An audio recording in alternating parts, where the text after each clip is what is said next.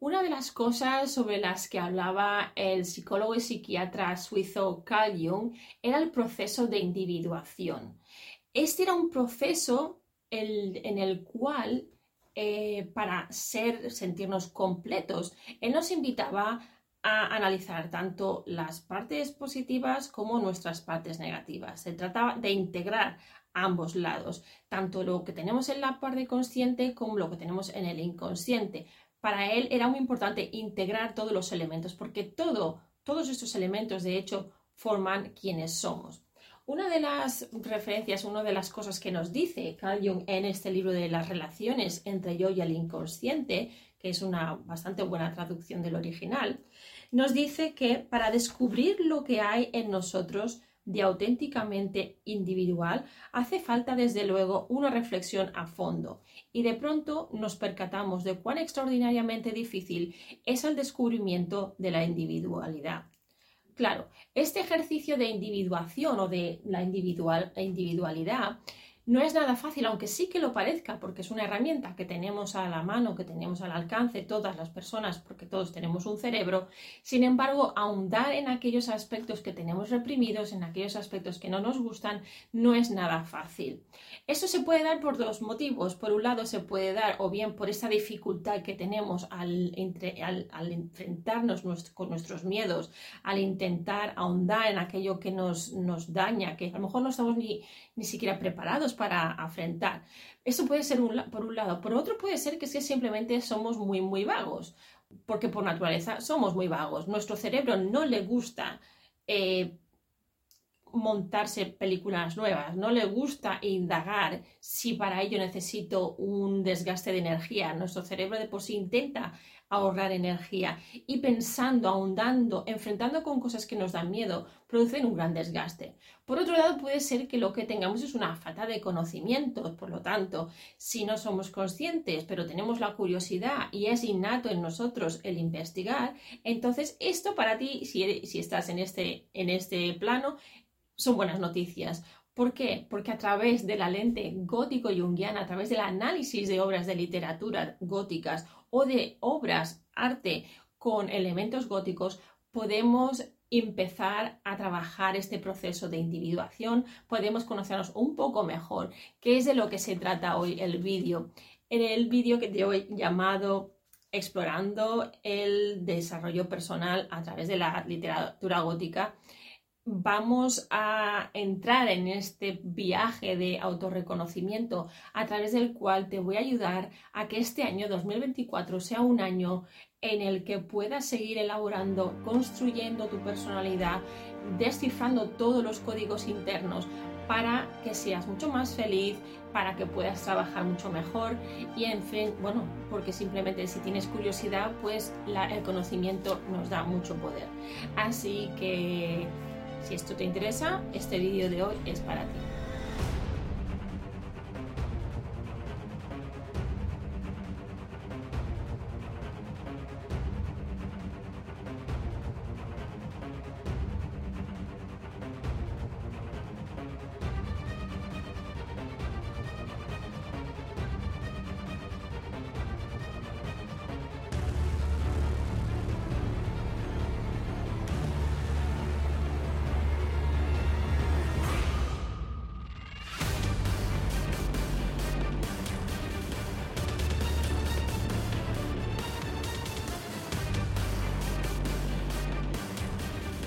Amigo gótico, amiga gótica o amigo gótico jungiano, amiga gótica jungiana. Ante todo, feliz año. Yo todavía estoy aquí con mis decoraciones de Navidad porque aquí en España estamos celebrando los Reyes. Hoy es la víspera de Reyes cuando grabo esto.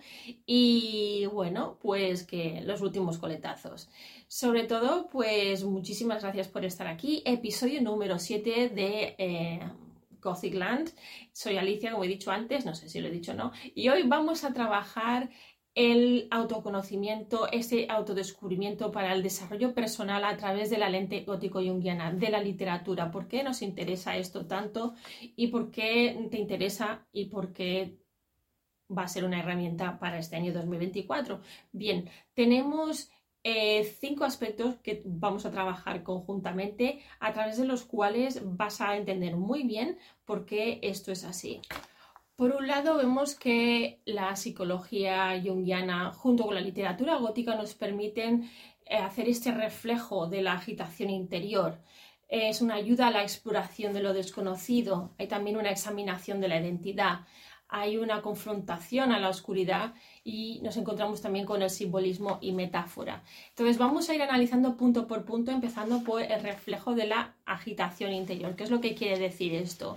Bien, los personajes de la literatura gótica a menudo tienen problemas y sufren conflictos internos eh, porque tienen que enfrentarse a estos miedos internos. Esto lo que hace es refleja estos, eh, estos problemas internos que tenemos que son tan parecidos a lo que nos sucede en nuestro día a día. Esto es lo que nos ayuda a, reflexionar sobre nuestros propios miedos, deseos y también nuestros demonios internos. En la exploración de lo desconocido vemos que el género gótico normalmente envuelve o tiene que ver con elementos de lo desconocido, el misterio, lo sobrenatural, lo que también nos ayuda a explorar aspectos que no hemos explorado mm, definitivamente o profundamente de nuestra personalidad o de nuestra vida porque se consideran o bien tabús o porque nos han enseñado que no son necesarios. Entonces, cuando tenemos una conexión con esas narrativas, esto nos puede animar a que abracemos esa ambigüedad y exploremos todo lo que es infamiliar o no familiar de nosotros mismos. El tercer punto, la examinación de la identidad. Esto es muy claro en la literatura gótica, ya que frecuentemente eh, nos muestra personajes que están siempre tratando de entender sus propias identidades, están siempre en una búsqueda. A veces tienen que enfrentarse a dualidades o aspectos escondidos de ellos mismos. Lo que también nos hace es como un reflejo de los viajes de esta, de esta mm, eh, eh, sí, de este viaje de autorreconocimiento que nos invita también a pensar en nuestras propias complejidades y diferentes niveles de identidad que tenemos.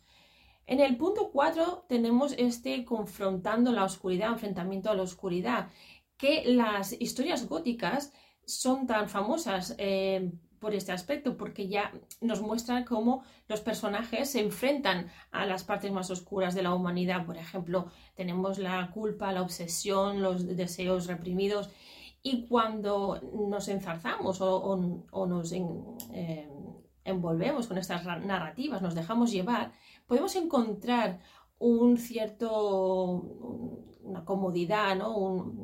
un, bueno, un entendimiento de nuestras propias sombras, ya que damos a conocer, estamos creando conciencia y entendiendo lo que menos nos agrada de nosotros, o sea, lo estamos de alguna manera aceptando. Por lo tanto, en el punto 5 ya es el simbolismo y la metáfora. Aquí vemos que la literatura gótica, siendo tan rica de simbolismo y metáforas, es lo que nos permite ir indagar y hacer este viaje más introspectivo. Eso lo vemos, por ejemplo, en los, em, esos entornos malditos, estos entornos simbólicos de personajes que nos hacen de, espejo también, nos hacen interpretar y relacionar estos elementos con nuestros propios viajes personales. Entonces, cuando nos identificamos con ellos, vemos, eh, descubrimos cosas, vemos posibilidades.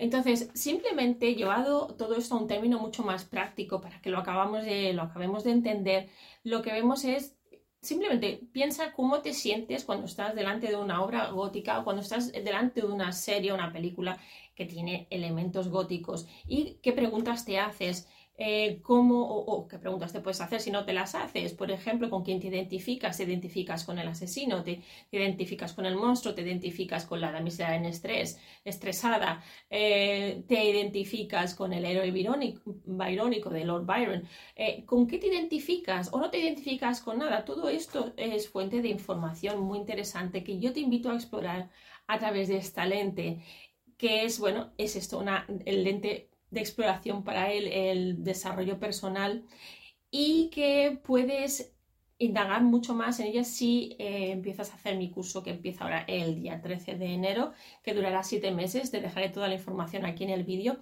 y será un curso en el que exploraremos cosas como estas que estamos viendo hoy aquí, con mucha más extensión, con muchos más ejemplos prácticos en los que también podrás interactuar. Y que te servirá para que este 2024 sea mucho más productivo a nivel interno, pero también a nivel de relación con los demás, porque al final de lo que se trata es de crear esta introspección, esta autoconciencia, eh, este entendimiento profundo de las complejidades de la psique humana y por supuesto tenemos que empezar siempre con nosotros, que de ahí la entrada, como empecé el vídeo, con eh, la individuación. Bien, mm, ya que estás aquí, también agradecerte el que estés con dos eh, cosas gratuitas que te voy a dar. Por un lado tienes mi quiz, tienes mi test eh, para ver si realmente te conoces tan bien como te piensas. A través de este test vas a descubrir cosas tanto de ti mismo, de ti misma, si vas a empezar o emprender un negocio o estás en medio de, cambios, pero también cuánto conoces de la psicología junguiana y de la literatura gótica para crear esta conciencia.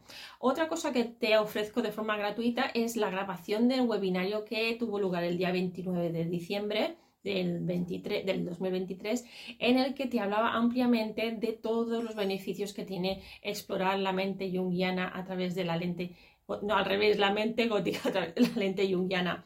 Porque esto te puede beneficiar, qué perfiles, si eres profesor, si eres académico, si eres un psicólogo, si trabajas con personas, si estás en un momento de transición o de autoexploración porque estás en una pequeña crisis existencial, todo esto te va a ayudar o simplemente porque tienes curiosidad para conocer más sobre la mente humana. Así que amigos, amigas, muchas gracias por estar aquí hoy. Espero que os haya gustado el vídeo. Si ha sido así, dale al gustar, compartir, darle la campanita, suscribiros. Todo esto me ayuda a seguir creando contenido. Y os espero en el curso y si no, os espero en el próximo vídeo. Hasta la, hasta la siguiente, que sigáis siendo muy góticos jungianos, góticas jungianas. Hasta la próxima.